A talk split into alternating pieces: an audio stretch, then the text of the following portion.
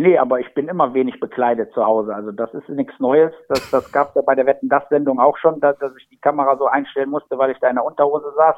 Das ist jetzt nichts Neues, ja. Also ich hab's gern gemütlich zu Hause, ja.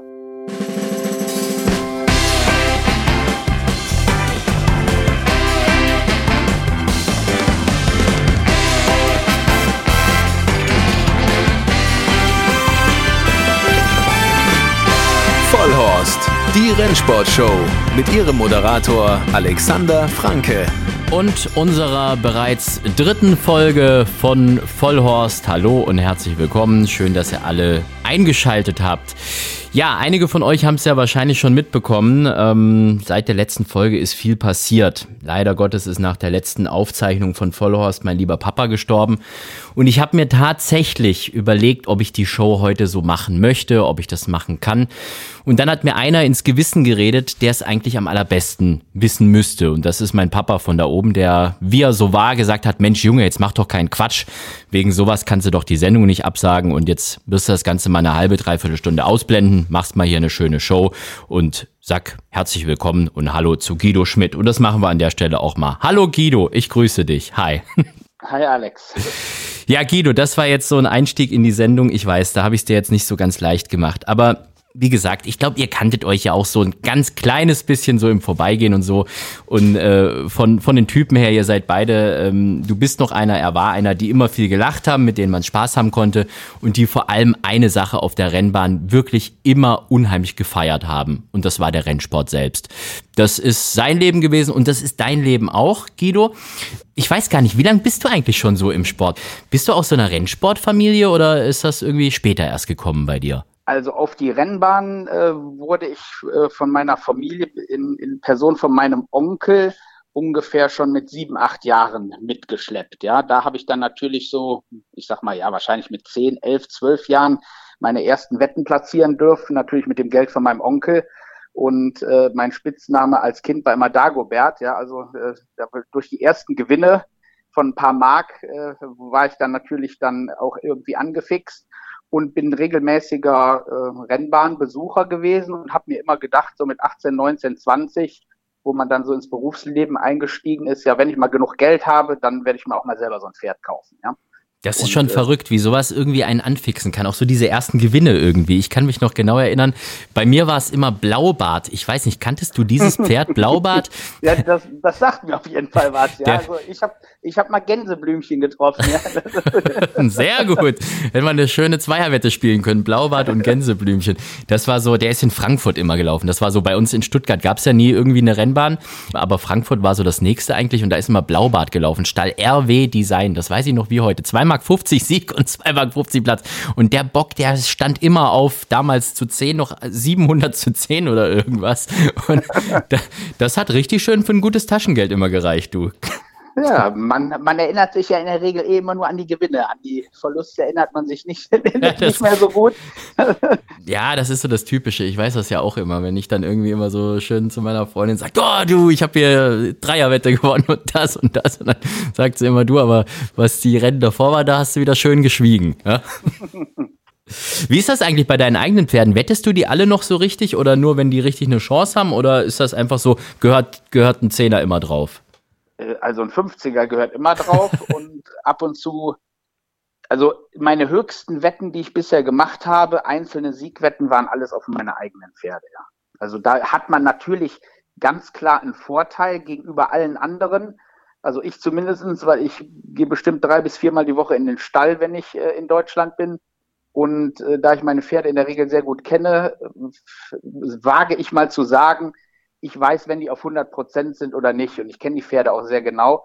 Und äh, da ich mich auch mit den anderen Pferden, den Gegnern beschäftige, meine ich ganz gut zu wissen, ob ich äh, bessere Chancen habe, als der Toto sagt. Vor allen Dingen wette ich gern hoch, wenn zum Beispiel Bogamgum in England äh, 280 äh, stand äh, morgens, äh, habe ich noch zehn Leuten am Telefon gesagt, ja, also verlieren äh, ist schwer, wenn überhaupt gegen den Favoriten, aber 1-2 ist er auf alle Fälle und dann steht das Pferd auf einmal 280. Ja, da darf man sich dann nicht von abhalten lassen und muss trotzdem dann voll angreifen. Ich habe äh, ganz früh schon auf den Weg mitbekommen, immer man sollte nicht auf den Toto schauen. Du sollst deinen Mumm wetten. Klar, wenn einer jetzt auf einmal blinkt, den du gar nicht mit auf dem Schein hattest, also Favorit ist, ja, dann sollte man den schon mitnehmen. Äh, irgendwoher wird das ja kommen, aber sich jetzt auf keinen Fall irgendwie nur wegen einer hohen Quote oder einer hohen Eventualquote auf einmal von seinem Mumm ab, abbringen lassen, bringt ja nichts, ne?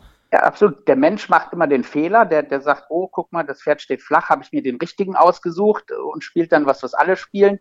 Eine Maschine würde einfach sagen, äh, die entsprechend Fakten auswertet, würde sagen, das Pferd müsste eigentlich 6 zu 1 stehen und steht 20 zu 1, also muss man da besonders hoch wetten. Ja, also das macht der Mensch natürlich nicht so gerne, weil er bekommt Angst vom großen Toto. Aber eigentlich muss es genau umgekehrt sein. Um erfolgreich zu sein, muss man gerade, wenn der Toto zu hoch ist, dann besonders wetten. Du redest gerade wie so einer, der hochprofessionell und berufsmäßig wettet. Das machst du aber eigentlich gar nicht. Also du wettest schon professionell, hoffe ich jetzt mal für dich, außer du erzählst uns gerade hier Quatsch, Guido. Aber was machst du eigentlich, womit verdienst du eigentlich dein Geld? Das fragen sich ja viele, weil wenn man so Dutzend Pferde hat, dann muss, kann, sollte man ja schon auch ein paar Euro auf der Seite haben. Oder zumindest es sollte was reinkommen. Ja gut, also äh, ich bin aktuell äh, Privatier, ja, also nicht im Menschenhandel tätig und äh, war früher, da müssen wir 30 Jahre zurück, bin ursprünglich gelernter Bankkaufmann, habe parallel studiert BWL und äh, ja gut, habe dann irgendwann während meiner Zeit in der Bank, da damals wurde noch nicht so viel gearbeitet in der Bank, da hatte man viel Zeit noch, habe ich mit jemandem zusammen eine Beteiligungsfirma, also eine Venture Capital Firma gegründet. Hintergrund war war der sehr banal, dass ich in der Kreditabteilung saß und da kamen teilweise richtig gute Jungunternehmer mit guten Ideen rein. Mhm. Aber wie das so ist bei einer Bank, ja, also ich durfte für ungefähr ja 300.000 D-Mark unterschreiben.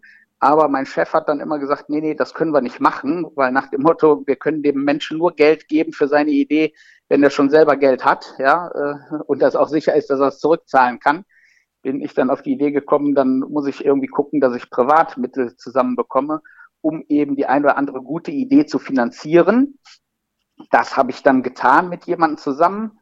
Und äh, gut, da hatten wir dann den einen oder anderen Treffer und ja, dann saß ich dann auch nicht mehr in der Bank nach dem Treffer und äh, habe äh, eine Beteiligungsgesellschaft letztendlich dann groß gemacht und an ein ganz großes Unternehmen verkauft, in dem ich dann auch in den Vorstand gewechselt bin. Und äh, Gut, danach, das, das war eine Zeit von ungefähr drei bis vier Jahren, so bis ich knapp 30 war. Danach habe ich noch eine eigene Internetfirma gegründet im Vermarktungsbereich, die dann auch vier, fünf Jahre später wieder verkauft und war zwischendurch noch Vorstand von der betathome.com AG, die ist wahrscheinlich dem einen oder anderen bekannt. Das ist eine Sportwettfirma.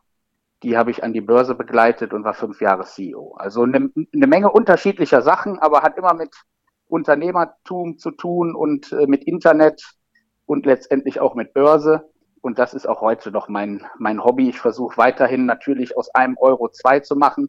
Ansonsten äh, würde man äh, schnell die Rennpferde abschaffen müssen, weil das ist wohl äh, jedem bekannt, das ist ein relativ teures Hobby. Ja? Und bei mir sagen natürlich immer viele, oh, du gewinnst so viel, du bist bestimmt vorne mit den Pferden.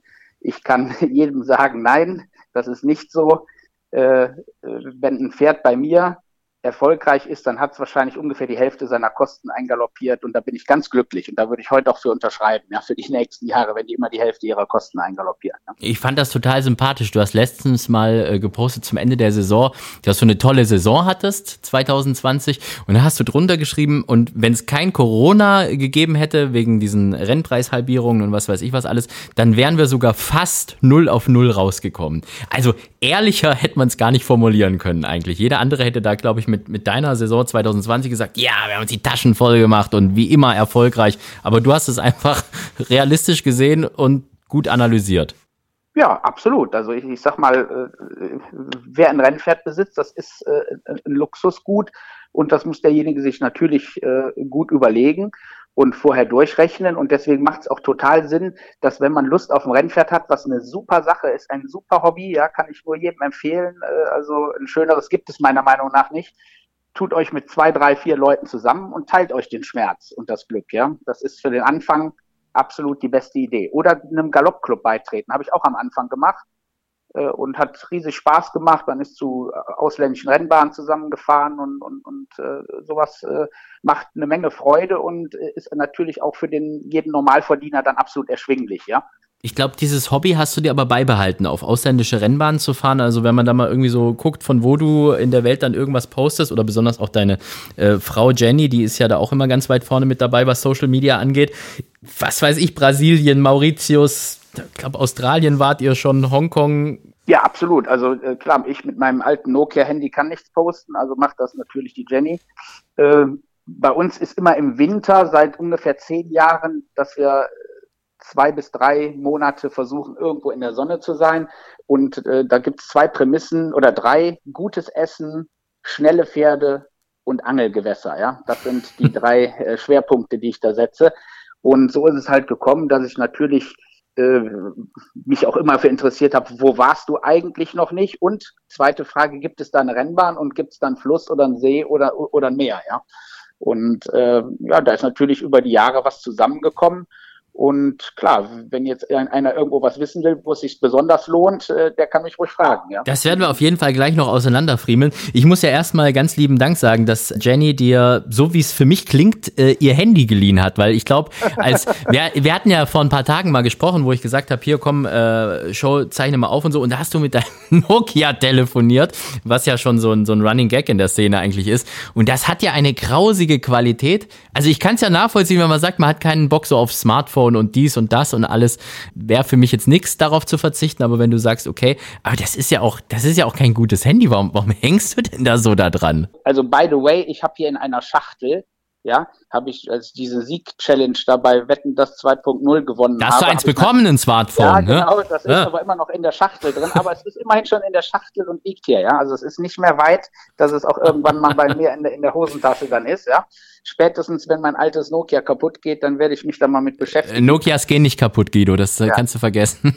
Ja, aber ich habe eigentlich äh, in der Zeit, wo ich äh, relativ äh, viel gearbeitet habe, habe ich so viel telefoniert, dass das reicht für drei Leben, ja. Mhm. Und, und deswegen habe ich dann, äh, als diese ganze, ich sag mal, der neuartige äh, Mister aufkam mit WhatsApp und hier, das hat Neuartiger Mist, Guido, das gibt's jetzt auch schon seit zehn Jahren oder 15 oder was? Ja, aber das, das hat ja was mit auch irgendeiner Form von Überkommunikation zu tun, ja. Und ich will, sage ich dir ganz ehrlich, wenn ich am Angelsee sitze, mal am schönen Sommertag oder, oder unterwegs bin oder im Stall bin, ich will einfach meine Ruhe haben, ja. Und äh, wenn natürlich jeder weiß, den erreichst du sowieso nicht, äh, die rufen mir dann teilweise bei, bei der Jenny an und hinterlassen dann eine Nachricht für mich, dann natürlich melde ich mich dann auch zurück, aber das ist einfach bei mir, ich habe zu viel telefoniert in meinem Leben und deswegen will ich einfach, bin ich froh, wenn, wenn es nicht klingelt. Ja, aber mal so ein schönes Foto oder ein Video zu machen von so einem richtig dicken Fisch, den du gefangen hast. Das ja, klar, dafür, da habe ich schon manches Mal bereut, dass ich so ein ja. äh, Ding habe. Das ist klar, aber dann konnte ich hinterher erzählen, da, dass der Fisch doppelt so groß war, wenn ich den freigelassen habe. Das hat auch Vorteile, ja. ich habe einen Großonkel gehabt, das war immer ganz lustig. Zu dem musste man immer in den Keller gehen und musste seine Kartoffeln angucken. Die hat er selber angebaut und der hat immer so fünf, sechs Riesenkartoffeln oben drauf liegen gehabt, wo man genau gesehen hat, die hat er irgendwo im Supermarkt oder von irgendwas weiß ich wo gekauft. Und drunter waren so kleine, schrumpelige Dinger, die sahen aus wie so Mutantenrosinen eigentlich, aber mehr auch nicht. Das waren die sogenannten Musterkartoffeln, ja? Die Musterkartoffeln. Aber ich habe von dir schon Fischbilder gesehen. Das waren ja so riesen Kavenzmänner. Lässt du, isst du die dann alle oder, ähm, oder ja, ich, ich nehme immer genauso viel mit, wie ich auch selber verarbeiten kann. Also ja. ich bin jetzt hier, hier nicht der äh, der Industriefischer, der dann noch 28 Leute mitversorgt, sondern wenn ich einen schönen Fisch habe und, und das passt, dass wir den dann auch, auch essen wollen an dem Tag, dann nehme ich den mit und dann ansonsten da war halt wieder schwimmen und sich des Lebens erfreuen. Ja. Was war das Größte, was du mal gefangen hast oder das, das Besonderste, wo du sagst, da bin ich bis heute stolz drauf? Also da, das wird jetzt hier die Sendung sprengen. Also ich habe schon sehr, sehr viele, sehr große Fische auch. Ja, siehst du, jetzt geht's nämlich schon wieder los. Jetzt kannst du nämlich. ja, also so ab, ab 100 Kilo Bereich, äh, da ist das natürlich schon eher so ein so ein Kampf Mann gegen Mann als irgendwie so das, was sich so die meisten Leute unter Angeln vorstellen, dass man am See sitzt und äh, sich da langweilt und, und auf, auf so einen Schwimmer starrt den ganzen Tag. Aber beim Hochseeangeln, da, äh, also jeder, der sagt, Angeln ist langweilig, dem wünsche ich mal so einen 150 Kilo Thunfisch am anderen Ende dann, äh, dann, dann wird der nie wieder sagen, dass es langweilig ist. Ne? Der hat dann nämlich sechs Wochen Rückenschmerzen, wenn, wenn er den angelandet hat. Ja? Das äh, garantiere ich. Ja? Wenn du auf eine Sache verzichten müsstest, Angeln oder Pferderennen, was würdest du weglassen? Hm, schwierig. das gibt Foto, Fotofinish, ja. Ein Pferderennen gewinnt mit Nase. Ja, wenn wir jetzt hier im Angel-Podcast wären, würdest du sagen, äh, Fotofinish, äh, die, die Fische haben gewonnen. Aber wir lassen es einfach mal so stehen, Guido. Ich finde das, ich finde das äh, auch, auch sehr bemerkenswert, wie du so deine Pferde einkaufst. Also beziehungsweise was für so eine Stallstruktur du hast. Ne? Ähm, du bist ja nicht so der, der irgendwie so Jährlinge kauft und da irgendwie auf der Jährlingsauktion schaut, äh, hier, das könnte der Derby-Sieger werden oder dieser oder hm, sondern du bist eher so, ähm, die älteren Pferde haben es dir angetan, so Second-Hand-Pferde, aber auf sehr hohem Niveau ja, ich, ich, ich habe früher immer gerne auf den, auf den äh, Auktionen in England quasi den äh, in Anführungszeichen äh, Müll von den von den Scheichs gekauft, die äh, so so Herrscher da aus Katar, Dubai und Co.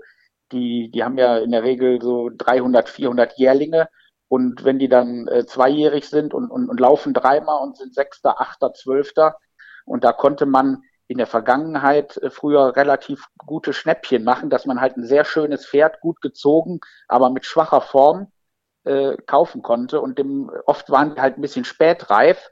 Und aber das spätreif in, interessiert halt so ein Scheich halt nicht, ja, kann hm. ich auch verstehen. Äh, und ja, da habe ich dann immer zugeschnappt und habe sogar Gruppe 2 Sieger gekauft und richtige Seriensieger und sowas. Und alles für kleines Geld, ja. Also man kann durchaus, man muss nicht viel ausgeben, man muss nur versuchen, ja, ein harmonisches Pferd für kleines Geld zu kaufen. Ne? Ich habe ja gesehen, du hast ja mal, glaube ich, vor 15 Jahren oder so, hast du ja mal gezüchtet auch mit einer Stute und so. Also so erste Ansätze waren ja schon da, aber so diese komplette Wundertüte, da hast du gar keinen Bock drauf, oder? Dass man einfach mal sagt. Nee, sagen wir mal so, ich, man muss ja bei seinen Talenten bleiben, ja. Ich, ich habe äh, ich habe oft mal einen Jährling gekauft, habe bestimmt schon zehn, zehn Jährlinge gekauft. Du nicht, ich mache so eine Mischung, aber bei Jährlingen, sage ich ganz ehrlich, da habe ich kein richtiges Auge für, aber ob ein Pferd immer auf der falschen Distanz läuft, also für ältere Pferde, ja, oder, oder einer äh, ja, vielleicht Scheuklappen braucht oder einfach mal zum Wallach befördert werden muss. Äh, da habe ich viel Fantasie für und auch ein gutes Auge für. Und, und da habe ich immer viel mehr Erfolg mit gehabt. Also man sollte eigentlich bei dem bleiben, wo man Erfolg mit gehabt hat, ja. Und davon abgesehen, kleiner Hinweis schon für dich, im, im, im März kommt äh, mein Fohlen mit der Stute Prey züchtig auch wieder, ja. Also das heißt, dann habe ich auch wieder Jährlinge, ja. ah, sehr gut. Haben wir ihn doch wieder auf die noch dunklere Seite der Macht gezerrt. Das ist doch gut. Ja, das, äh, da hat man natürlich klar, das kann man nicht ersetzen, diese Fantasie, die man bei einem Auktionskauf hat äh, natürlich das verlockend. Also ich darf eigentlich auch gar nicht auf eine Auktion gehen. In der Regel, wenn ich da hingehe und sage, ich will nur gucken, äh, komme ich doch meistens wieder mit dem Pferd zurück. Ja, das, das ist das ist schon klar. Das ist ja sehr verlockend. Ja, äh, das sind alles schöne äh, schöne Tiere da und, und wenn wenn es auf einmal dann doch einen billig gibt, dann sagt man, ja, den muss ich doch haben. Der war halt billig und äh, dann hat man wieder die Fantasie und macht eine Derby-Nennung, um dann äh, ja ein Jahr später zu merken, dass es dann doch kein, kein Derby-Sieger ist. Aber äh, gut, in der, in der Regel, das Schöne ist ja bei den Pferden, dass man auch durchaus für kleines Geld auch auf Jährlingsauktionen äh, so Pferde wie Daydream kaufen kann. Ja? Das, äh, das ist halt möglich und da gibt's ja nicht nur die Daydream, sondern auch eine Menge andere Beispiele, wo Gruppe 1 äh, Sieger da mehr oder weniger für kleines äh, Geld durch den Ring gegangen sind. Ja? Das sind natürlich die Vorzeigestories und die allerschönsten Momente. Der schönste Moment. Was war denn für dich der allerschönste Moment im Rennsport bisher, Guido, wo du sagst, das werde ich nie vergessen und damit habe ich eigentlich bislang schon mal so einen richtigen Höhepunkt gehabt, der mich auch wirklich mein Leben lang irgendwie vielleicht sogar geprägt hat? Puh, ja, also das ist natürlich schwierig. Ich habe, glaube ich, 200, etwas über 260 Rennen gewonnen. Die waren natürlich alle schön. Ja, selbst bei in Neuss bei Schneeregen zu gewinnen, ist schön, ja, keine Frage. Äh, ja gut, klar äh, würde ich da schon so den Gruppe 2 Sieg nennen von Combat Zone in München. Das äh, Lustige ist, da war ich noch nicht mal selber vor Ort, sondern mein, meine Mutter und mein Bruder und ich war auf Mallorca auf der Terrasse hm. und das war Kampf Nase und der war schon passiert und, und zog dann wieder an kurz vom Ziel. Also ich glaube, da habe ich so laut geschrien auf der Terrasse, dass äh, wahrscheinlich ein paar Nachbarn die Polizei rufen wollten hinterher.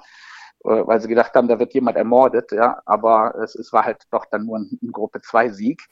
Also da, da kann ich mich noch sehr gut dran erinnern, dass da war ich fast heiser nach dem Rennen. Ja. Der peinlichste Moment. Da müssen wir natürlich vom schönsten Moment auch gleich zum peinlichsten Moment kommen. Ähm, ich glaube, für deine Nachbarschaft oder denen danach nochmal ins Gesicht zu blicken äh, auf Mallorca könnte das vielleicht so ein Highlight gewesen sein. Aber gab es noch irgendwas so im Rennsport, wo du sagst, okay, äh, darauf hätte ich verzichten können, das hätte jetzt nicht sein müssen? Mein peinlich ist, glaube ich, gar nichts äh, im, im Rennsport. Ah doch, da fällt mir doch was ein. Sie, jetzt, wo wir drüber reden, fällt hm. mir doch was sehr So ist es meistens.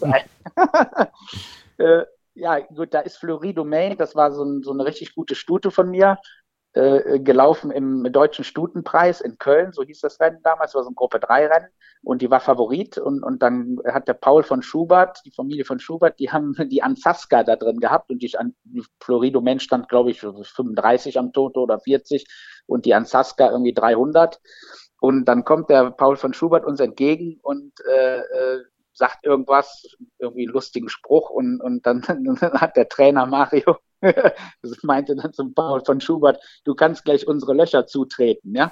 So. Und, und wie es so kommt, das Rennen, Floridomain geht äh, 300, 400 Meter vom Ziel äh, nach vorne, äh, sieht wie die sichere Siegerin aus, ist schon vier, fünf Längen in, in Front und auf einmal kommt ein Pferd angeflogen an Zaska und, und haut uns genau auf der Linie weg, ja. Also da wurde eine Menge, da wurde eine Menge gelacht nach dem Rennen, ja. Also für den Spruch, ja. Aber das ist sowieso das, was ich ja vorhin schon gesagt habe, was ich unheimlich an dir schätze. Wenn man irgendwo auf der Rennbahn irgendwie lautes Lachen hört, ja, oder merkt, okay, da ist irgendwie, da sind welche gut drauf, dann kann man eigentlich fast sicher sein, dass der Guido da in der Mitte steht irgendwie. Ja, absolut. Und ich meine, generell ist im Leben, also man sollte, egal wie es kommt, äh, sollte man weiter positiv sein und, und das Lachen sollte man sich auch nie verbieten, weil das endet sonst hinterher mit Mund, Mundwinkeln wie äh, Angela Merkel und die sind natürlich nicht so schön anzugucken. Ja. Und äh, klar, also Humor ist, wenn man trotzdem lacht. Ja, also ich kann auch in, in, in schlechten Momenten, wo ein anderer vielleicht sauer wäre, also ich weiß, da haben wir eine Menge gelacht nach, nach dem zweiten Platz da, ja.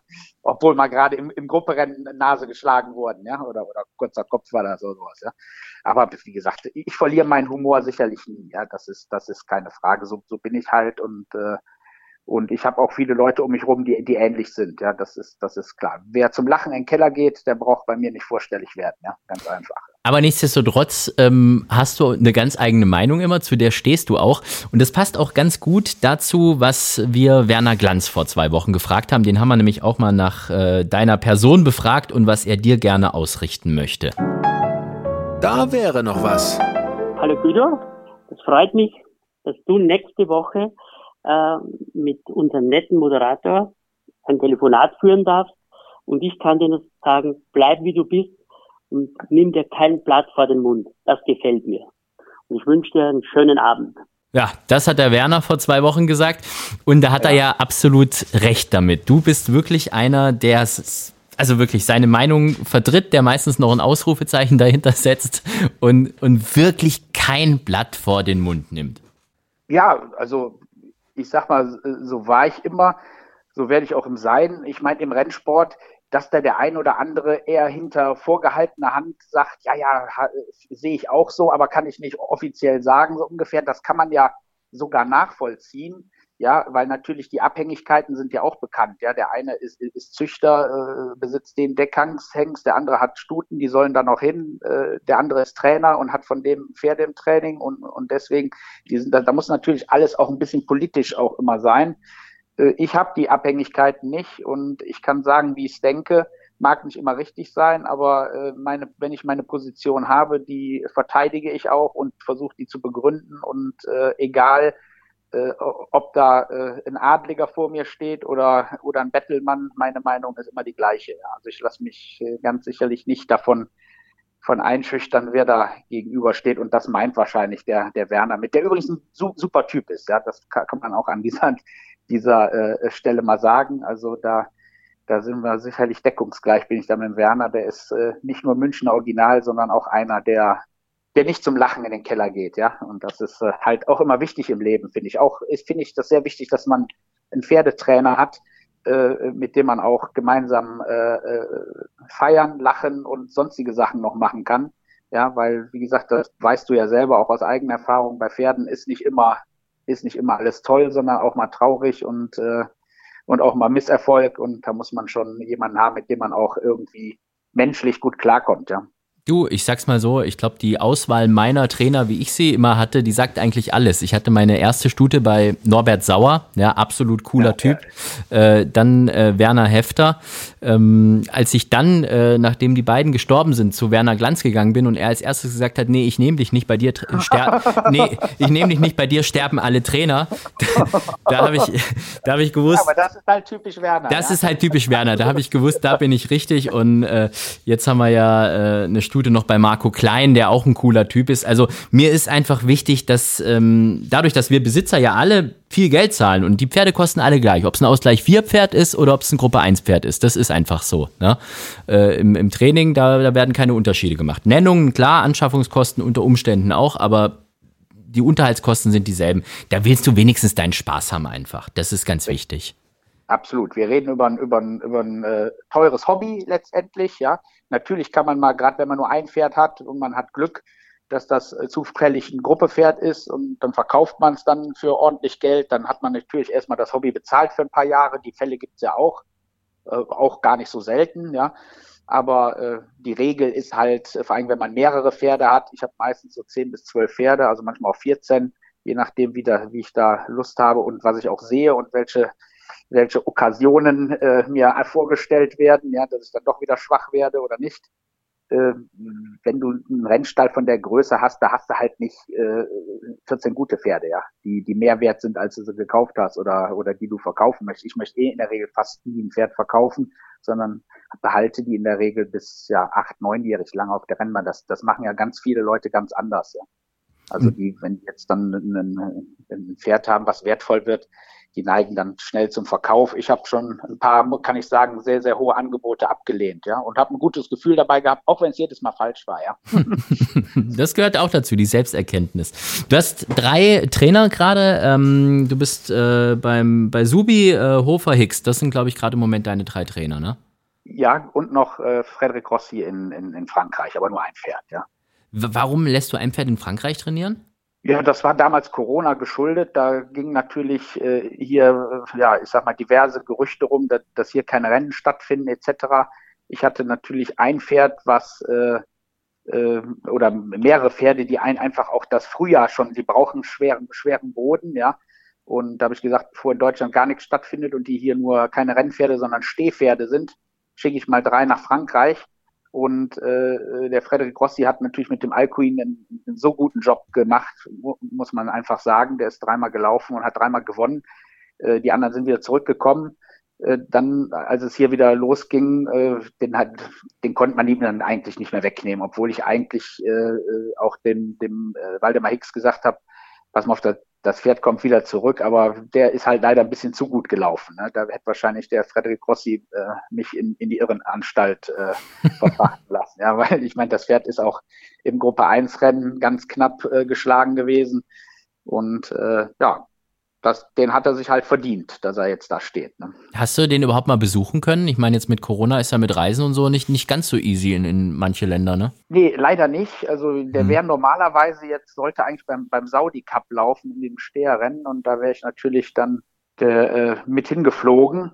Aber ich habe mich dann doch dagegen entschieden, weil das Pferd braucht eigentlich weiche bis schwere Bahn und äh, also nur, dass er jetzt mal im zweieinhalb Millionen Dollar Rennen da mitläuft und vielleicht dann äh, Best Case Fünfter, Sechster wird, äh, da möchte ich jetzt nicht riskieren, dass, dass der danach gar nicht mehr schnell laufen möchte. Ja, das, äh, das, das wollte ich jetzt nicht riskieren. Ja, da habe ich mich dann dagegen entschieden. Ja, und ansonsten äh, kenne ich den äh, Frederik Rossi nur äh, über die Chat-Funktion bei Facebook. Stimmt. WhatsApp hast du ja nicht, Guido. Haben wir ja, ja und, er kann, und, und er kann auch kein Englisch, also es sind immer ganz lustige Konversationen. ich weiß nicht, was er mir manchmal sagen will und er weiß wahrscheinlich auch nicht, was ich ihm sage, aber irgendwie scheint, scheint es zu funktionieren. Ja? Also das Pferd läuft gut und, und von daher ist das dann egal. Ja? Hey, das würde ja ganz gut wieder zu der These von Werner von vor zwei Wochen passen, wo er gesagt hat, die Besitzer quatschen einem einfach viel zu viel rein. In dem Fall könnt ihr euch nicht unterhalten da kannst du ihm gar nicht reinquatschen. Ja, genau, so ein Daumen nach oben hilft da auch mal. Aber Saudi Cup wäre ja schon cool gewesen, weil ich glaube, das ist noch so ein weißer Fleck irgendwie auf deiner Weltkarte der Rennbahn, die du besucht hast, oder? Ja, absolut. Ja, also ich sag mal zu dem äh, zu dem Herrscher da nach Saudi-Arabien, der ja, ich sag mal, äh, äh, nicht gerade positiv in den Schlagzeilen in Erscheinung getreten ist in den letzten Jahren. Da ist natürlich auch die Frage, ob man da auch jetzt so unbedingt hinfliegen muss oder so, ja, nur weil der eine Einladung macht mit einem mit einem Hummerbuffet und äh, hochdotierten Rennen, ja, muss man für sich selber entscheiden, ja.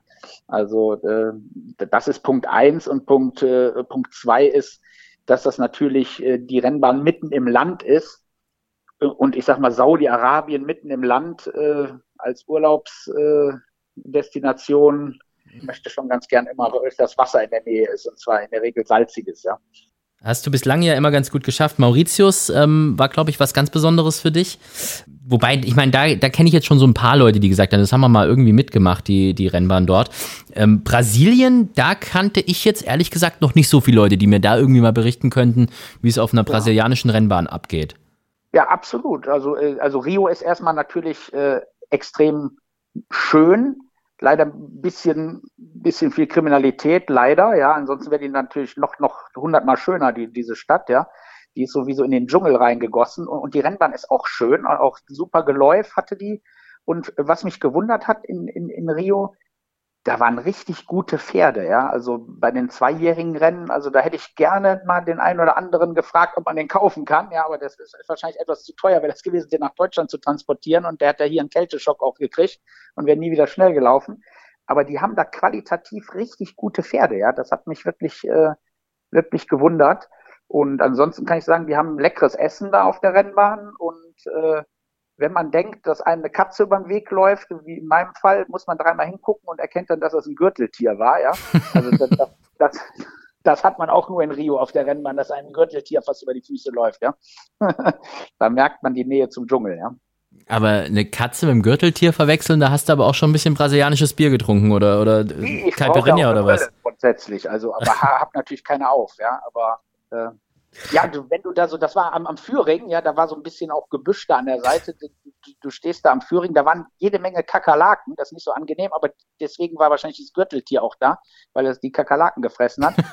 und, und dann steht man so am Führing und dann hat es da so geraschelt an der Seite und da waren auch ein paar Katzen auf der Rennbahn und deswegen denke ich auch, da ist wieder eine Katze und dann so, hä, die sieht aber komisch aus, die Katze und dann guckt man rein und dann geht man näher ran. Also, das ist keine Katze, in der Tat.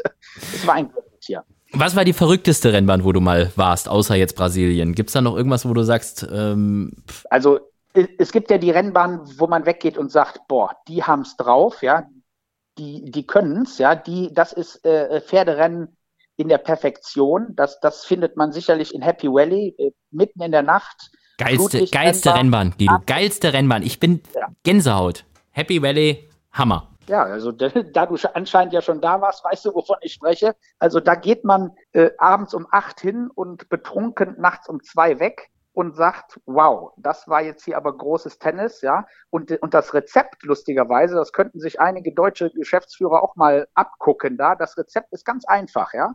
Die haben einen McDonalds auf der Rennbahn und diverse andere Futterstände.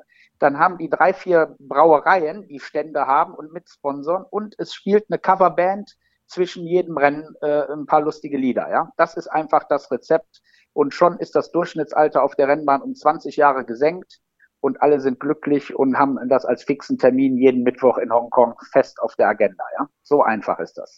Die haben ja tatsächlich sogar äh, ein bisschen Stress gehabt, haben die mir dann erzählt, mit den ganzen Bar- und Nachtclubbesitzern von drumherum. Ja, das ist wohl so ein ewiges Thema da in Happy Valley, ähm, weil die gesagt haben, hey, passt mal auf mit eurer Rennbahn, ihr nehmt uns die ganzen Leute weg. Ja, also so Junggesellenabschiede und was weiß ich was alles. Ja, äh, früher sind die mal erst äh, Happy Valley Rennbahn gegangen, haben da ein bisschen gefeiert und sind danach eben noch in die Bars und so gezogen. Ja, und mittlerweile bleiben die halt die ganze Nacht da. Also das ja, ist. So ein, ein, eins bis zwei Uhr nachts, da, da lehrt ja. sich das halt langsam, aber die, die Clubs, die können beruhigt sein, die meisten ziehen dann noch weiter, wir sind nämlich auch noch weitergezogen, ja.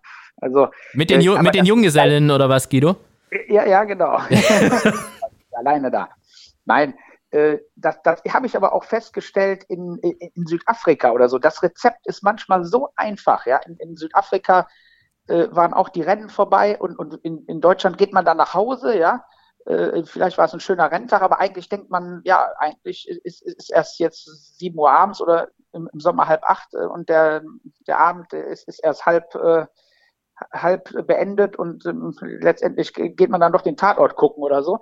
In, in, in Südafrika spielt dann ein DJ, der nicht viel Geld kostet und die Cocktailbar ist eröffnet und auf einmal tanzen da äh, 70 Leute und machen natürlich noch äh, 200 Euro Umsatz da an dem Abend für äh, pro Nase für, für den Rennverein. Ja? Also es ist manchmal relativ leicht, äh, dann auch noch ein bisschen äh, was zu erwirtschaften und alle sind glücklich, ja. Das kommt auch dazu, weil jeder hat am nächsten Tag gesagt, boah, war das gestern ein geiler Renntag und dann noch bis 12 Uhr da getanzt und, und getrunken. Und äh, da wirst du mir wahrscheinlich beipflichten. Also das äh, fehlt ein bisschen in Deutschland. In, in Hamburg bei dieser Party, die es da zur Derby-Woche immer gab, da war ich ja auch ganz angetan und begeistert, aber die war ja auch privat organisiert, ne, wie du weißt. Ne? Das waren ja Privatleute, die so ein Hamburger Zirkel, der den da organisiert hat, ja, so viel ich weiß. Ja. Das war gut gemacht, wo ich auch sagen muss, ich werde ja oft gefragt, wieso ich denn so gerne immer in, in Hoppegarten moderiert habe, ja. Also jetzt ist ja eh gerade alles so ein bisschen anders, aber als es noch so dieses klassische Rennbahn-Moderationskonzept gab, habe ich unheimlich gerne in Hoppegarten moderiert immer. Gerade aus dem Grund, wie du sagst, weil die haben es tatsächlich mit diesem kleinen Biergarten, ich weiß nicht, ob du, ob du, wann du das letzte Mal in Hoppegarten warst, hinbekommen. Da ist dann auch so ein, so ein kleiner Truck mit Cocktails und so gibt's da. Dann gibt's da noch irgendwie so diese normale äh, kleine Trinkbude irgendwie und so. Und das ist nett danach, ne? Die haben dann auch bei diesem Renntag der, der Berliner Clubszene sind dann irgendwelche DJs da, die auch überhaupt gar nicht passen, weil sie halt Elektro und, und komische Berliner Szenemusik machen. Aber das war dann egal, weil es war einfach eine coole Party und die Leute haben da wirklich dann auch noch noch relativ lange gefeiert. Das hat mir echt gut gefallen. Aber gibt es halt nicht oft in Deutschland. Ja, ja, ich glaube, der Gerhard Schöning ist natürlich ebenso wie der Gregor Baum. Das sind äh, Unternehmer, äh, das sind Voll Vollblutpferdeleute, die auch das Unternehmergehen haben. Dem braucht man, glaube ich, äh, keine Hilfestellung leisten. Ja, die kommen, die kommen klar und die wissen auch, was gefordert ist, um ein bisschen das Durchschnittsalter der Rennbahnbesucher ein bisschen zu drücken wieder, ja, weil wir müssen ja immer an die Zukunft denken und äh, da ist in den letzten 20 Jahren ein bisschen zu wenig passiert im, im Rennsport, ja. Du hast auch an diesen kleinen Rennbahnen irgendwie Spaß. Also ich erinnere mich noch, als ihr mit eurer Wetten das Aktion, die ihr ins Leben gerufen habt, auch dann mal so eine Sondersendung für Honsrad gemacht habt und gesagt habt, hey, kleine Bahn, die auf Umsätze angewiesen äh, ist, da machen wir auf jeden Fall mit. Also diese kleinen Bahnen, auch gerade diese Südwestbahnen, die liegen dir wohl auch am Herzen, ne? Ja, absolut. Und ich kann da jedem nur empfehlen, die kleinen Rennbahnen zu besuchen. Ja, also ich habe es schon einigen, äh, äh, wie gesagt, empfohlen und die haben mich immer, immer hinterher angerufen oder äh, schon auf der Rennbahn gesagt, Mensch, das war eine super Idee und, und das wusste ich ja gar nicht, dass das hier so toll ist. Und ja, ich sag mal äh, in drei Sätzen, um es kurz zu machen, da schmeckt die Bratwurst, weil die vom Metzger ist. Ja, der Kuchen ist selbst gebacken. Äh, die Stimmung ist super, ja, getrunken wird da auch ein bisschen mehr als auf anderen Rennbahnen und das hat Volksfestcharakter.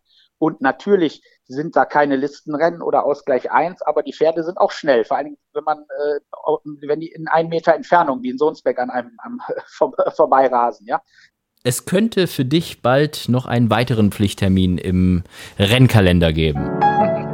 Die Schlagzeile der Woche. Die Schlagzeile der Woche ist nämlich eine Schlagzeile, die noch überhaupt gar nicht so richtig bekannt ist. Wir geben sie einfach hier mal bekannt. Ähm, der Südwesten hätte ja in diesem Jahr sehr, sehr spät erst gestartet in die Saison. Ich glaube, Mannheim irgendwie erst weiß gar nicht, ob das Ende Mai gewesen wäre oder, oder Juni äh, sogar erst.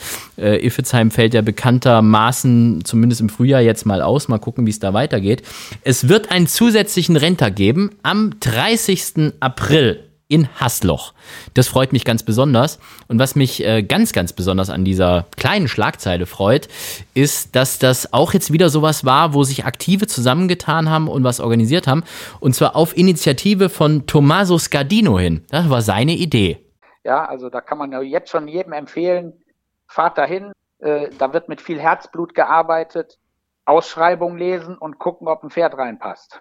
Und ich würde sagen, wir rufen jetzt mal Tommaso Scardino an und gratulieren ihm mal zu dieser schönen Idee, oder? Das ist doch, glaube ja, ich. Absolut, absolut. Der Überraschungsanruf. Grüß Hallo? dich, Tommaso. Wo bist du denn gerade unterwegs? wir sind gerade unterwegs, wir kommen gerade vom Stall. Ah, ihr habt die Pferde versorgt. Der Guido Schmidt genau. ist nämlich auch gerade bei uns am Apparat. Wir sind hier nämlich in unserem schönen Podcast von Pferdewetten.de bei Vollhorst. Ciao, Tommaso. Guten Abend, Guido. Sag mal, äh, Guido, hat der Tommaso eigentlich schon mal die Ehre gehabt, für dich zu reiten? Am Prix de Diane haben wir gewonnen. genau, am Prix de Diane Tag haben wir gewonnen. Leider Über nicht im Prix de Diane, aber ein Leider. Rennen. Äh, bei, bei 45.000 Zuschauern, das ja. war der Hammer. Ich glaube, einer der schönsten Tage. das kann ich mir vorstellen. Ich musste leider am Fernsehen mitfiebern, aber den hast du super geritten, da den Theodanon. Ja, ja, ich hatte, ich habe immer noch die Uhr von Longines, also die werde ich, glaube ich, nie, nie verkaufen werden. Sehr gut. also, dann äh, kann ich mir vorstellen, dass es vielleicht in Zukunft noch den ein oder anderen Ritt gibt von Guido Schmidts Pferden, wo Tommaso mal äh, die Schwarz, was ist das eigentlich, Schwarz-Weiß oder Schwarz-Silber? Wie, wie ist denn die offizielle Bezeichnung, Guido? Ich weiß das gar nicht. Schwarz, Silber, Grau gerottet. Schwarz, Silber, Grau gerautet. Okay, gut, wissen wir das jetzt auch. Tommaso, äh, ich habe es gerade eben schon äh, den äh, Zuhörern verraten. 30. April mhm. in Hasloch, der Renntag, äh, den du ähm, ja organisierst, möchte ich nicht sagen. Das werden wahrscheinlich die vom Rennverein machen, aber du hast zumindest die Idee gehabt und es war deine genau. Initiative. Wie bist du auf die Idee gekommen? Warum, äh, warum Hasloch, warum 30. April und warum du? Also die erste Nachricht, die ich dir geben möchte, ist, äh, dass leider Hasloch äh, zur Rennbahn nicht zur Verfügung gegeben hat, aber Mannheim hat das übernommen und äh, also wird auf jeden Fall in Südwest äh, der Renntag äh, stattfinden. Wir hatten ursprünglich an Hasloch gedacht, dass es auch fair für alle, weil die Bahn äh, fair für alle ist, sei es für die Südwestler, sei es für die Westler. Aber leider haben die das alles neu äh, gemacht, die Grasnamen alles und deswegen wird wahrscheinlich, die hatten halt ein bisschen Angst, dass sie weil zum dritten, vierten nicht, äh, nicht noch optimal wäre, aber unser Präsident, der Stefan Buchner, hat das, äh, hat die Möglichkeit uns gegeben, nach der tolle Idee, das in Mannheim zu veranstalten. Guck mal, da das siehst du mal, wie, wie aktuell wir sind. Jetzt hatten wir vorhin die Schlagzeile genau. 30.04. Hasloch, jetzt telefonieren wir mit dir, jetzt 30.04. Genau. Mannheim. Genau, ja. also die, die Nachricht ist auch eben kurz vor kurzem gekommen, deswegen ähm, ja, das wollte ich euch jetzt noch sagen. Das ist gut. Und vor allem, du bist gerade auch noch auf der Suche nach Sponsoren, habe ich mir sagen genau, lassen. Ja, genau. dann mach doch jetzt mal Werbung, Tomaso. Also, ich weiß nicht, ob du schon was erzählt hast. Nee, noch gar nichts. Ich habe, also ich habe mir da überlegt, äh, dass äh, wir halt leider in Südwesten halt äh, der erste Renntag am 3. Juni hätten veranstalten sollen habe ich überlegt, äh, ob wir vielleicht nicht äh, sich alle zusammen irgendwie die Kraft stellen und äh, jeder Rennverein irgendwie eine Summe gibt und jeder, der natürlich gerne sponsern möchte und äh, dass man das halt dann in einen kompletten äh, Renntag in Südwest. Und die Idee ist super rübergekommen. Ich hatte mit ein paar Personen gesprochen, zum Beispiel mit Klaus Wilhelm und er fand die Idee auch super. Der hat die Nachrichten natürlich weitergegeben und äh, innerhalb von paar Stunden war die, die, die Nachrichten schon im ganzen Südwest und äh, viele hatten schon Zusagen und äh, deswegen würden wir, also ich denke, dass es sehr möglich ist, das zu machen und freue mich natürlich, dass alle so unterstützen und das ist natürlich schön für den Rennsport und für den Rennsport. Und wir danken dir auf jeden Fall, dass du da so an den Rennsport gedacht hast. Und du hast es ja vorhin vielleicht noch gehört, wir hatten ja diesen kleinen Jingle eingespielt, der Überraschungsanruft. Und da wollen ja. wir dir natürlich jetzt eine kleine Überraschung machen. Zwei Überraschungen. Das eine ist, ähm, wir würden dich ganz gerne einladen in zwei Wochen. Wenn du Lust hast, dann würden wir einfach sagen, dann darfst du die Stelle von Guido übernehmen und äh, wir hätten gerne mal einfach äh, bei der kommenden Folge von Vollhorst den Tomaso als Gast. Hättest du darauf Lust, Tomaso? Natürlich, das wäre für mich eine Ehre. Ja. Das ist äh, ganz Besonderes. Vielen Dank. Dann für uns auch. Und die zweite gute Nachricht, ähm, ich glaube, das wird da dich sogar ja noch ein bisschen mehr freuen. Also, ähm, ich gebe dir nachher mal die Nummer von unserem Sascha von Pferdewetten.de, dann telefonierst ja. du mal mit dem und ich kann dir an der Stelle schon mal sagen, wir werden also auf jeden Fall dafür sorgen, dass Pferdewetten.de ein paar tausend Euro beisteuert. Wie viel es genau ist, weiß ich noch nicht, aber wir werden auf jeden Fall gucken, dass der Renntag von Pferdewetten.de begleitet wird und äh, es sind ein paar tausend Euro. Die kriegst du auf jeden oh, Fall von denen. Das ist, das ist wirklich eine gute Nachricht. Das ist eine gute Nachricht und äh, bin sehr überrascht aber das freut mich natürlich, weil da sieht man immer mehr, wie viel der Rennsport äh, zusammenhängt und äh, wie viele gute Leute es gibt äh, und ja, sprachlos. Ganz lieben Dank, dass du dich so einsetzt für den Rennsport im Südwesten, Tomaso. Und den Rest, den besprechen wir Vielen dann Dank. auf jeden Fall in zwei Wochen. Ja? Vielen Dank. Das ist super. So super machen wir es. Vielen Dank. Bis dann, euch. Tomaso Scardino. Tschüss. Tschüss. Ciao. So, Guido, da sind wir wieder alleine. Ich find's ja. verrückt, was aus dem Typ geworden ist. Der war ja am Anfang echt so ein bisschen Schlitzohr. Das werde ich ihm aber bei der nächsten Folge, ja, da werde ich auf jeden Fall mit ihm auch darüber mal sprechen. Und äh, da hat er ja nicht den besten Ruf gehabt im Rennsport. Und dann auf einmal irgendwie. Äh, ja, aber das, Das kann ich dir, kann, das kann ich dir erklären. Ja, der ist, äh, der war ein bisschen cha chaotisch unterwegs, Ja. keine Frage. Junger Italiener, ja, das mag auch öfter zutreffen bei der Kombination, ja. Und der ist natürlich dadurch, dass er mit der Katrin Klein zusammengekommen ist, in die Familie Klein, die mir auch gut bekannt ist, äh, hineingekommen. Und äh, da wurde er natürlich mehr als geerdet. Ja, das sind ja ganz, ganz, äh, ich meine, du wirst bestätigen können, du lässt ein Pferd trainieren. Ja, äh, da arbeiten alle mit. Das ist ein riesen Familienzusammenhalt da. Und äh, das war mir schon klar. Da kommt er dann genau auf die richtige Bahn, die er brauche. Und der Erfolg gibt ihm ja recht. Ja. Das war genau das, was er gebraucht hat, wie du es gesagt hast. Es hat ihn geerdet und äh, das ist ein unheimlicher äh, Zusammenhalt da in der in der Familie und äh, die sind alle völlig in Ordnung. Und ich glaube, das war genau das, was er mal gebraucht hat. Einfach Leute, die mal mit ihm Real Talk machen, die alle selbst auch in Ordnung sind. Heißt nicht, dass die Leute, mit denen er vorher zusammengearbeitet hat, nicht in Ordnung waren, aber einfach jemand, der ihm vielleicht mal so ein bisschen auch den den Kopf wäscht. Ja, absolut. Und ich, ich meine, der Erfolg gibt ihm recht. Er ist da ganz solide unterwegs, äh, liefert gute Saisonen ab seitdem. Äh, re- reiterlich immer ein interessanter Jockey meiner Meinung nach, weil er nicht ein so harter Jockey ist. Und er hat dann sehr gutes Händchen, finde ich. Er führt die Pferde in Ruhe ran an den Endkampf und äh, ich glaube, da ist nie, nie ein Pferd, äh, ich, ich sag mal, äh, so gequetscht, dass er danach äh, sich das vielleicht äh, anders überlegt, im nächsten Rennen dann nicht mehr schnell zu laufen. Ja? Vielleicht äh, kommt er jetzt ja ein bisschen mehr wieder ins Gespräch, auch durch solche Aktionen. Also finde ich gut. Bin ich mal gespannt, was dabei rauskommt, wenn er dann mal mit unserem Sascha von Pferdewetten.de spricht und dem so ein paar tausend Euro aus den Rippen leiert. Ich glaube, den, den Weg haben wir da mal frei gemacht. Ja, Sascha ist auch einer, ich glaube, ihr kennt euch auch so ein bisschen. Ähm, der will natürlich zu jeder Sendung auch seinen Senf dazugeben und hat natürlich wie immer eine ganz spezielle Frage an dich.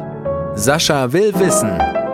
Hi Guido, grüß dich. Schön, dass du bei uns in der Sendung bist. Hör mal, ich habe mitbekommen, du warst ja bis vor ein paar Tagen noch auf der deutschen liebsten Insel Mallorca. Das bringt mich dann direkt zum folgenden Thema. Strandfigur. Du stehst ja auch häufiger, sag ich mal, in Verdacht und bist kurz davor, dir, sagen wir mal, den Gürtel mit einem Bumerang um deine Büffelhüfte legen zu müssen. Schaffst es dann aber trotzdem irgendwie, ja, dem ganzen Ding von der Gabel zu springen am Ende. Ich wollte nur als Leidensgenosse wissen, wie machst du denn das? Tja, Guido, jetzt musst du Ernährungstipps geben.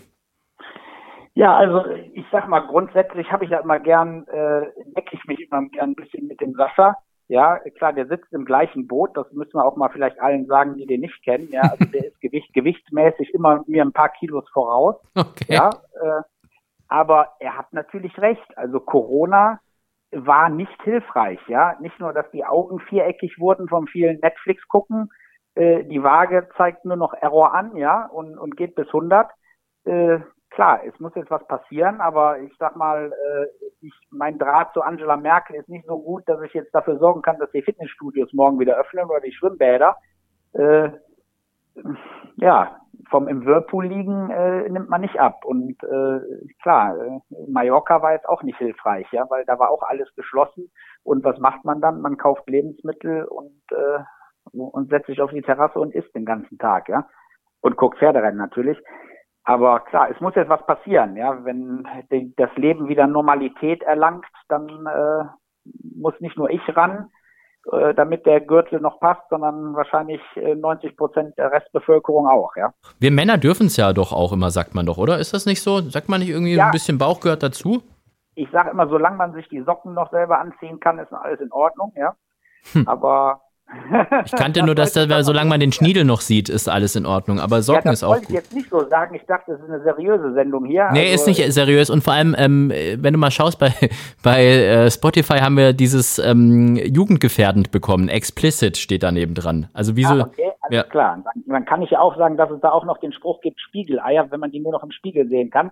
Ja, das äh, äh, ist, da- ist aber, kann ich bestätigen, ist nicht der Fall. Ja, Wie? Was, kann, was ist nicht der Fall? Du, was ist nicht der Fall? Du siehst sie nicht mehr, oder was, Guido? nee, nicht der Fall, dass ich sie nicht sehe. Okay.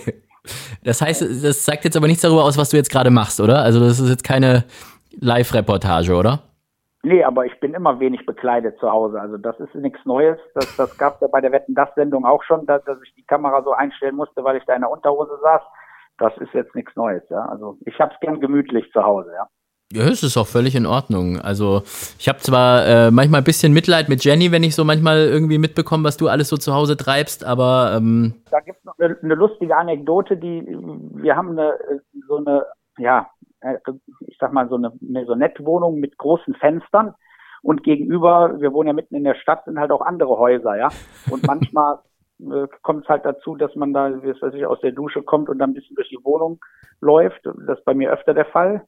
Und äh, ja, da, da sagte irgendwie eine Arbeitskollegin, eine neue von der Jenny, ja, ich wohne da und so. Und, so. und dann sagte sie, ja, wir wohnen da, da in dem, in dem oberen Etage. Ach, in der, in der Wohnung, da, da mit den großen Fenstern. Ja, ja, ja, da, da sehe ich immer deinen Mann da nackt rumlaufen. Ja. Also die kann auch bestätigen, dass es keine Spiegeleier sind. Genau, richtig. Ja. Ich habe ja größten Respekt vor Jenny, muss ich sagen. Ähm, ich meine, du hast ja selber gesagt, du hast dein Geld irgendwann mal gemacht, du bist Privatier, dir geht's gut, du hast viele Pferde und so. Und Jenny ist aber trotzdem eine, die wirklich äh, jeden Tag dann auch ins Krankenhaus geht. Da arbeitet sie ja auch wirklich ganz früh morgens schon irgendwie was postet, dass da irgendwie es wieder losgeht oder über die Feiertage und so. Also das ist nicht irgendwie so, dass sie jetzt sagt, okay, äh, ich bin hier die Prinzessin äh, von Herrn Schmidt und lass mich da schön aushalten oder so, sondern die macht da ihr Ding und äh, gibt da wirklich richtig Vollgas äh, beruflich. Das finde ich richtig große Klasse. Ich erachte das eher als Normalität.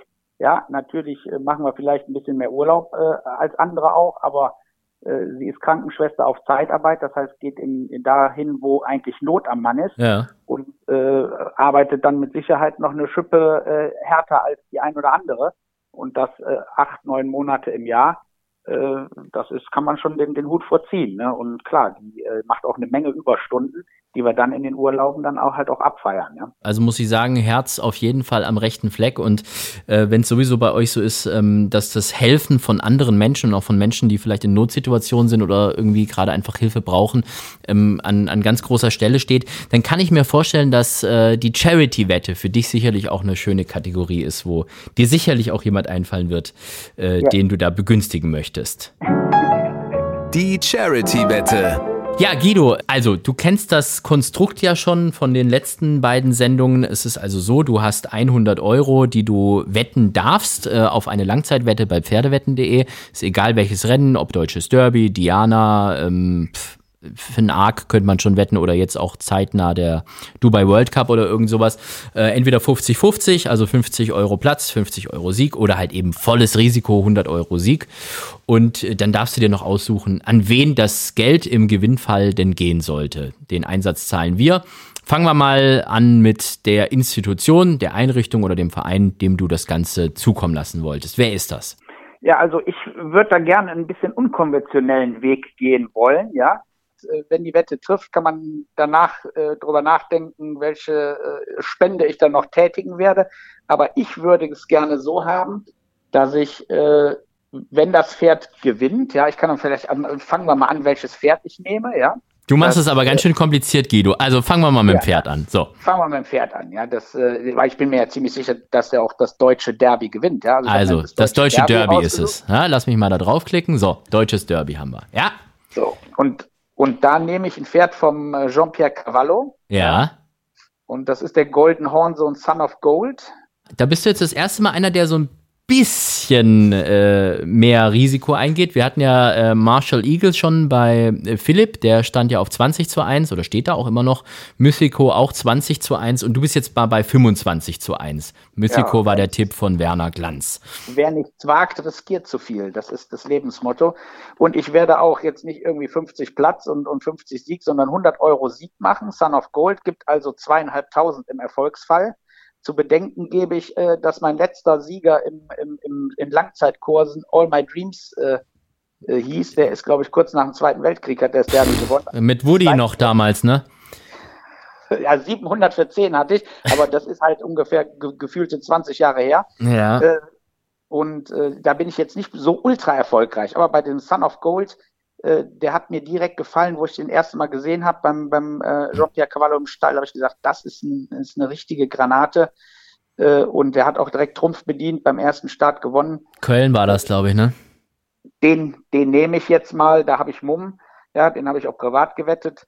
Äh, und ich würde ganz einfach mal sagen, dass alle deine Hörer und äh, ich sag mal Leute, die gerne auf die Rennbahn gehen und aktive, ja, dass wir so viele Entbehrungen hatten im letzten Jahr, ja, und so wenig zu lachen und zusammen gewesen sind, dass ich einfach sage, wenn das Pferd gewinnt, ja, die zweieinhalbtausend, die, die runde ich auf auf dreitausend und dann machen wir mal nach einem Renntag eine richtig große Sause mit Grillwürstchen und ein paar hundert Liter Freibier.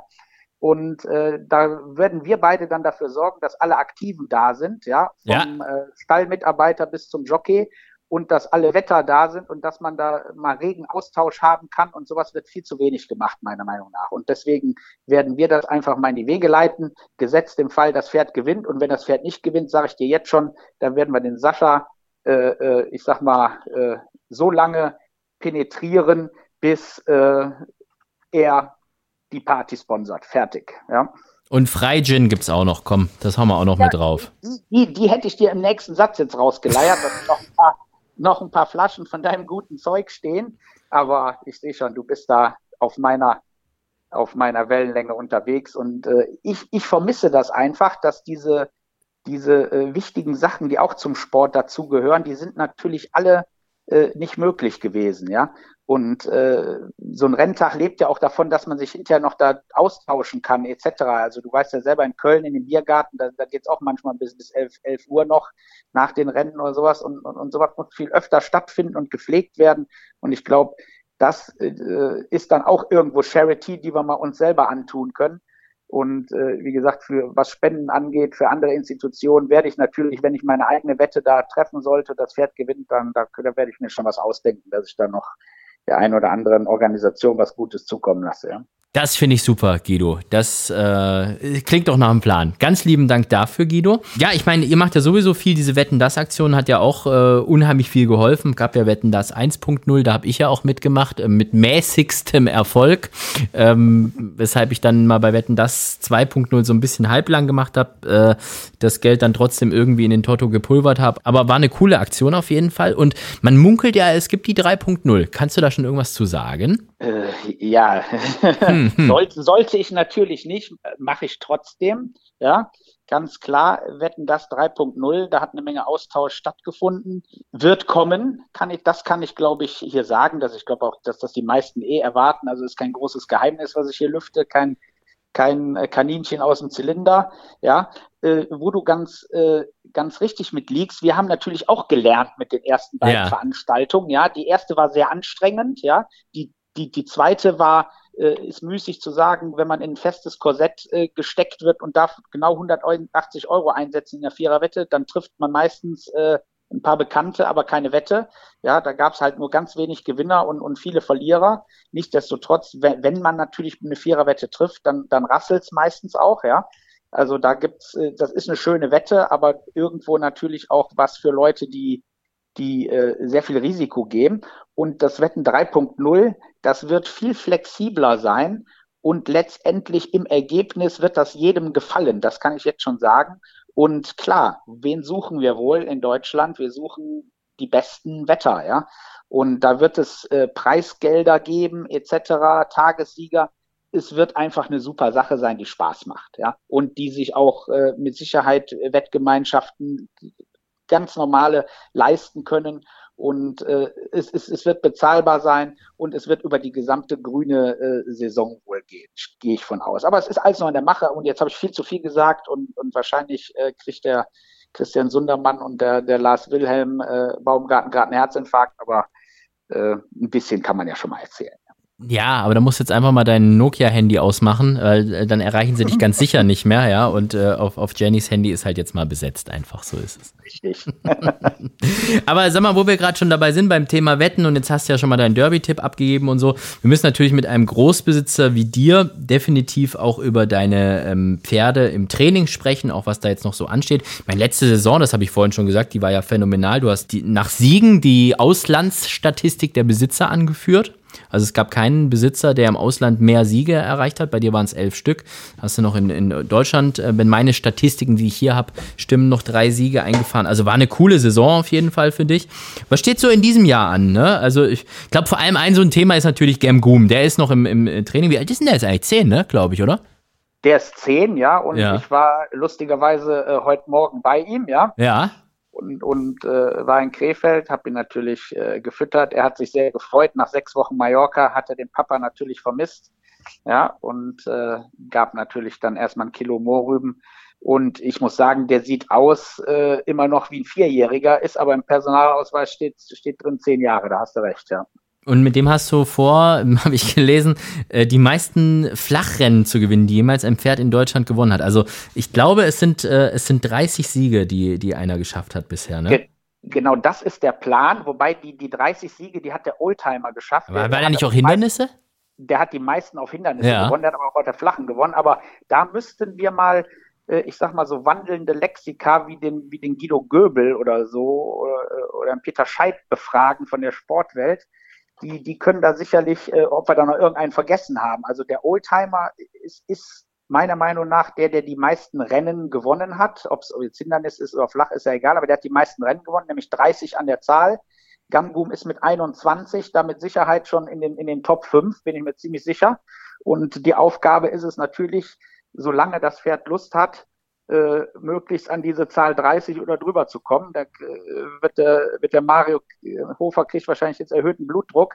Aber ich meine ja, äh, dass ich ein sehr guter Manager bin, was, äh, was das angeht, Rennen rauszusuchen. Und mit, mit, mit aller Kraft werden wir versuchen, möglichst viele leichte Aufgaben zu finden, dass wir das Pferd, äh, ich sag mal, entsprechend noch in die Geschichtsbücher bekommen. Ja? Ja, aber jetzt mal noch so drei Jahre oder so und wenn er dann immer noch so seine drei, vier Siege pro Jahr schafft, dann ist doch eigentlich der Plan aufgegangen. Da Ja, wünschen wir das- viel das Erfolg. Best, best Case, das wäre Best Ja, Case. das ist doch gut. Auf wen müssen wir denn sonst noch so achten von deinen Pferden im nächsten Jahr? Ja, also bei den Jungen, ich, ich wie gesagt bin ja kein großer Jährlingskäufer, deswegen habe ich zwei Dreijährige, die habe ich beide äh, freihändig gekauft. Das ist der Dufour, das ist ein ganz interessantes Pferd, den habe ich gelegt gerade, der ist jetzt Wallach, der war sehr unkonzentriert und nicht fokussiert aufs Rennen, aber der sieht aus wie ein, wie ein richtig gutes Pferd, den sollte man sich merken. Den Nante, den habe ich von Prinz von Auersberg gekauft, der war schon Vierter im Grupperennen, ist ein kleines, sehr schickes, feminines Pferd. Äh, ich glaube, dass der auch für zwei bis drei Treffer gut sein wird äh, 2021. Und das war's dann schon quasi bei den jungen Pferden. Und äh, gut, da habe ich noch eine Stute, Scalera, die ist wieder ins Wachstum gekommen, da muss man schauen. Bei den älteren kann ich nennen Kabia und Alcuin. Das sind sicherlich zwei Pferde, die in Grupperennen äh, was reißen können, haben sie auch schon bewiesen. Das sind so die, die für den, die für den Ruhm laufen, ja, und vielleicht nicht so viele Punkte machen, aber vielleicht ein Grupperennen schnappen können. Und äh, als kleinen Geheimtipp äh, würde ich noch All-Time High nennen. Wenn der, äh, der ist auch gelegt worden, ist jetzt Wallach. Also wenn der mal so laufen würde im Rennen, wie er äh, im Training arbeitet, äh, dann stehen da, glaube ich, drei Einsen hintereinander dran. Ja? Also äh, wenn nicht vier, ja. Also der sieht wirklich richtig, richtig gut aus und hat bisher im Rennen fast immer enttäuscht. Und ich hoffe, dass das äh, damit zu tun gehabt hat, dass er äh, Hoden hochgezogen hat oder dass ihn irgendwas gestört hat, was er jetzt als Wallach dann nicht mehr hat. Ja. Guido, Hals und Bein dafür. Das sieht doch äh, alles sehr, sehr vielversprechend aus. Und Dankeschön für die Tipps. Wir sprechen uns dann in einem Jahr, ob äh, du uns noch Geld schuldest oder nicht, Guido. Aber zumindest äh, haben wir jetzt mal einen kleinen Überblick äh, bekommen über das, was bei dir im Rennstall alles so ansteht. Guido, ich bedanke mich. Es hat mir sehr, sehr viel Freude bereitet heute. War eine schöne Show auf jeden Fall. Bleib so, wie du bist. Das hat der Werner dir auch schon in der letzten Sendung gesagt und wir haben es heute nochmal wiederholt. Ähm, nimm kein Blatt vorm Mund, bleib auf jeden Fall der Guido, wie wir ihn kennen und lieben. Und ich hoffe, dass wir uns ganz bald mal wieder auf einer Rennbahn in live sehen und dann darauf anstoßen können, was in der letzten Saison bei dir alles so passiert ist. Dankeschön, Guido. Absolut. Gebe ich gerne zurück das Kompliment, ja. Und äh, angesichts äh, deiner Woche, die du hattest, äh, kann man es äh, nur den Hut ziehen und äh, ich wünsche dir viel Kraft für alles, was ansteht. Ganz lieben Dank, lieber Guido. Ja, das war Vollhorst, die Rennsportshow äh, für heute. Wir hören uns dann in zwei Wochen wieder. Immer mittwochs gibt's ja die neue Ausgabe auf allen bekannten Plattformen, wo es eben Podcasts gibt, also bei Spotify, bei Amazon Music, bei Deezer, bei iTunes, Apple Music und so weiter und so fort. Ja, und in zwei Wochen, das hat sich heute dann relativ kurzfristig entschieden, wird dann Tommaso Scardino bei uns zu Gast sein. Ich freue mich drauf. Bis dahin, macht's gut. Und das Allerwichtigste, und das kann ich auch wirklich aus eigener Erfahrung sagen. Schaut einfach, dass ihr gesund bleibt, dass eure Liebsten gesund bleiben und kümmert euch ein bisschen um die. Die können es gebrauchen. Bis dann. Tschüss. Vollhorst, die Rennsportshow. Podcast von Pferdewetten.de. Moderator Alexander Franke. Inhaltlich verantwortlich Sascha van Treel.